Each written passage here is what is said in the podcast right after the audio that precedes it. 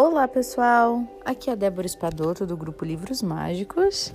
Então vamos lá ao nosso novo livro de Steve Chandler, que é um autor de 100 maneiras de, de motivar as pessoas. Ele fez este livro 100 maneiras de motivar a si mesmo, que é um plano de ação para banir os pensamentos negativos que bloqueiam os seus sonhos e os seus objetivos. Então vamos começar aqui com a introdução. A motivação e o fogo. Antes de Bob Dylan conhecer a cantora Joan Boas, já era um grande admirador seu. No livro Crônicas, ele descreveu sobre a ex-namorada. Eu tinha medo de encontrá-la pessoalmente, disse ele. Nós estávamos indo na mesma direção embora eu estivesse atrás dela naquele momento. E ela tinha fogo, uma chama, e eu sentia que tinha aquele mesmo fogo também. Não é preciso ser artista para entender do que ele estava falando. Todos sabemos como é ter esse fogo, mesmo que isso tenha acontecido por um período muito breve. O momento mais decisivo da minha história foi quando descobri que eu mesmo poderia acender este fogo em mim. Nos primeiros 50 anos da minha vida, eu pensei que ele só seria atiçado se alguma coisa me inspirasse. Achava que algo precisava acontecer de fora para dentro. Na verdade, o fogo se acende com mais fogo. Para acender a lareira, eu coloco o jornal amassado sob a base de gravetos e por cima a lenha e depois eu uso um fósforo ou um isqueiro para queimar a madeira, fogo para acender o fogo. E o processo é o mesmo nas pessoas. Entrar em ação, independentemente de você sentir ou não vontade de agir, é a pequena faísca de que precisamos para acender a nossa fogueira. Desde o seu lançamento em 1996, este livro tem feito um sucesso que jamais imaginei. Sem maneiras de motivar a si mesmo não apresenta teorias complicadas sobre viver melhor. Ele traz dicas úteis e diretas para aumentar a sua motivação com a vida, com tudo. E esta é uma leitura obrigatória para aperfeiçoar qualquer área da sua vida. E como bônus, nesta edição eu incluí 10 novas dicas. Se as lições contidas nessas páginas conseguirem atiçar a sua chama, eu tirei, eu terei atingido o meu objetivo. Tornar o simples complicado é lugar comum. Tornar o complicado algo simples, maravilhosamente simples, isso sim é criatividade. Essa frase é de Charles Mingus, que é um lendário músico de jazz. Então, a maneira número um, né? A primeira para motivar a si mesmo é imagine-se em seu leito de morte. Há alguns anos, em uma sessão com a psicoterapeuta Devers Branden, eu fui submetido a um exercício chamado leito de morte. Primeiro, eu deveria me imaginar no meu leito de morte e tentar sentir as emoções associadas a morrer e dizer adeus. Então, ela pediu que eu convidasse mentalmente as pessoas importantes na minha vida para me visitarem naquela hora final, uma de cada vez. Enquanto eu visualizava cada amigo e parente me visitando, e pensando no que cada um tinha para me falar e o que eu falaria com eles em voz alta, percebi que eu precisava dizer a eles o que eu queria que soubessem no momento em que eu estava partindo. Com cada pessoa que eu falava, a minha voz ficava embargada de emoção. Eu não conseguia segurar o choro. Eu tinha uma imensa sensação de perda. Eu não estava sofrendo pelo fim da minha vida, mas pelo amor que eu perderia. Para ser mais claro, eu estava expressando o meu carinho de uma forma que nunca havia feito antes. Durante esse difícil exercício, eu consegui perceber quanta coisa eu deixara de fora na minha vida.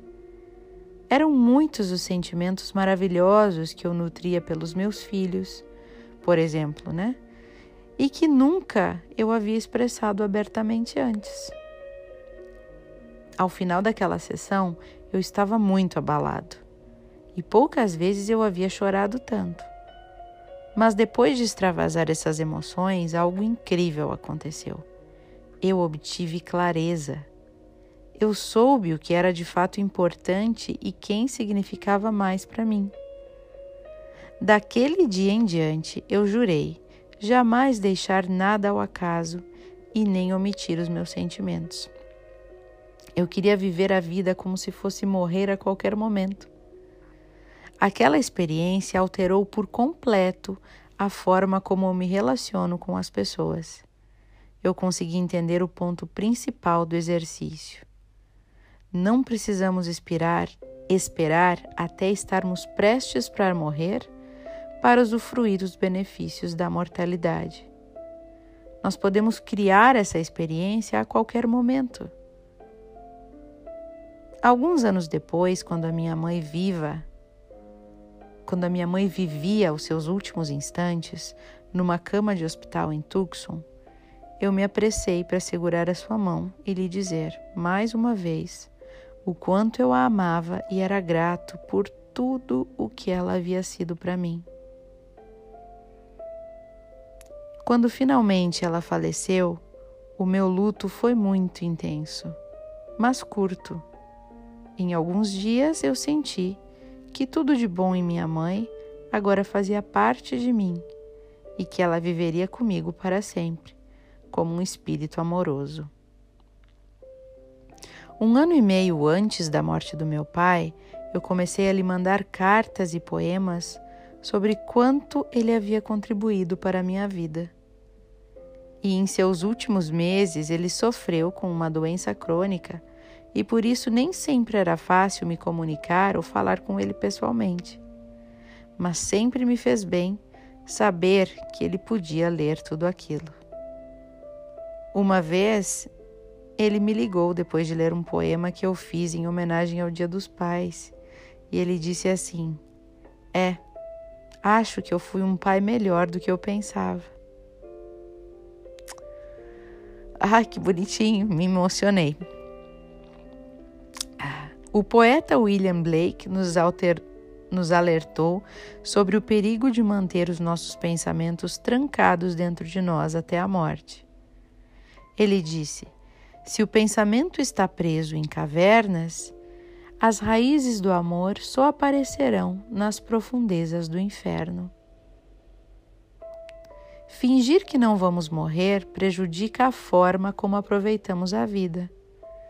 É como se um jogador de basquete, por exemplo, fingisse que não há um fim para a partida que está disputando.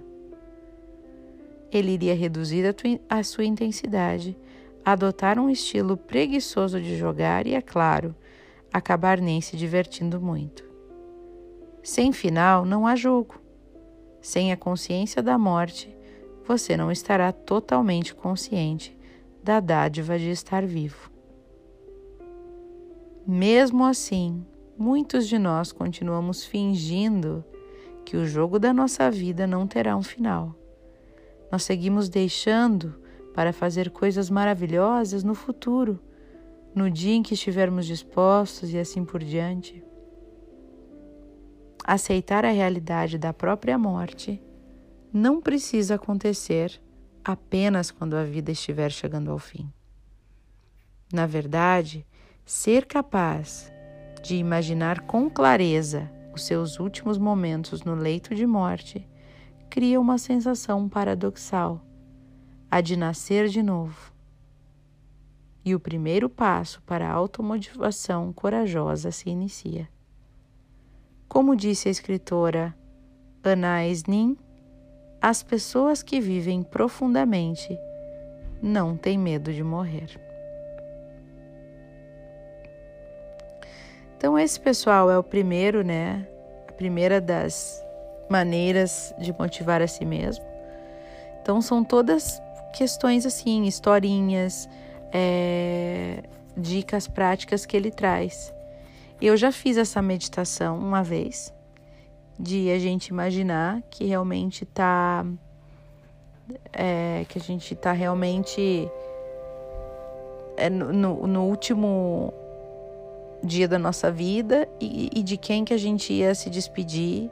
Mas é uma meditação bem profunda que a gente precisa se concentrar e pensar o que, que a gente diria para as pessoas, o que, que as pessoas pensariam de nós, o que, que diriam é, sobre a gente quando a gente fosse, fosse embora, né? E isso tudo nos traz uma, uma perspectiva muito interessante é, do que a gente tem feito com a nossa vida, né? Às vezes a gente está seguindo a rotina louca, dormindo e acordando, indo trabalhar e dormindo e acordando e indo trabalhar e só faz isso, né? E quando tá cansado, fica embasbacado olhando TV e a gente nunca para para pensar se a gente está feliz. A gente nunca para para pensar se a gente está satisfeito, se a gente vai ter orgulho de nós mesmos quando a gente, quando chegar o último dia da nossa vida, se a gente vai se arrepender de alguma coisa ou não, né? Se a gente vai sentir que viveu da maneira como gostaria de ter vivido. Então essa meditação faz exatamente isso traz essa noção, né, de, de, de, do que estamos fazendo com a nossa vida. Então eu sugiro, né, que, que vocês façam essa meditação. Antes de dormir, não precisa ser nada longo, né? Mas antes de dormir, pensa como seria se hoje fosse o último dia, se amanhã fosse o último dia da sua vida? Com quem você falaria? Para onde você iria? Né? O, com quem que você passaria os seus últimos momentos? Os seus últimos momentos? O que que você diria para quem? Você deixaria alguma coisa escrita? Você deixaria alguma instru instrução? Né? Então, isso é uma questão bem interessante de se pensar.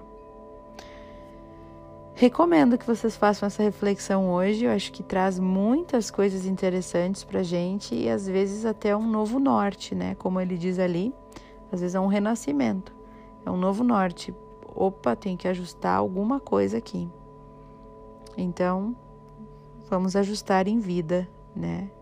A maior tragédia não é morrer, a tragédia é não ter vivido, morrer sem ter vivido.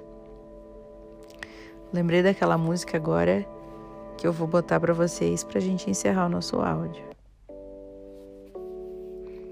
Fiquem com Deus e até o próximo áudio. Prestem bem atenção na letra. Devia ter amado mais, ter chorado mais visto o sol nascer. Arriscado mais e até errado mais. Ter feito o que eu queria fazer. Queria ter aceitado as pessoas como elas são. Cada um sabe a alegria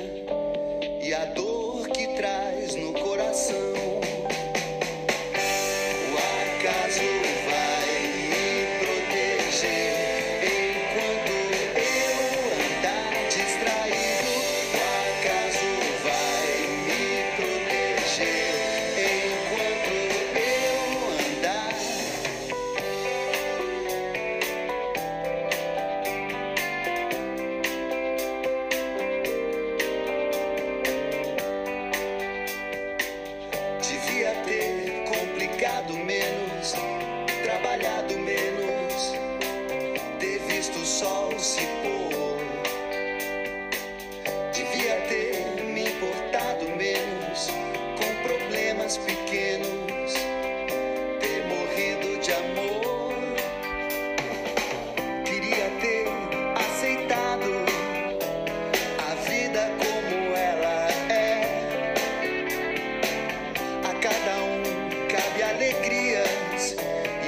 Tristeza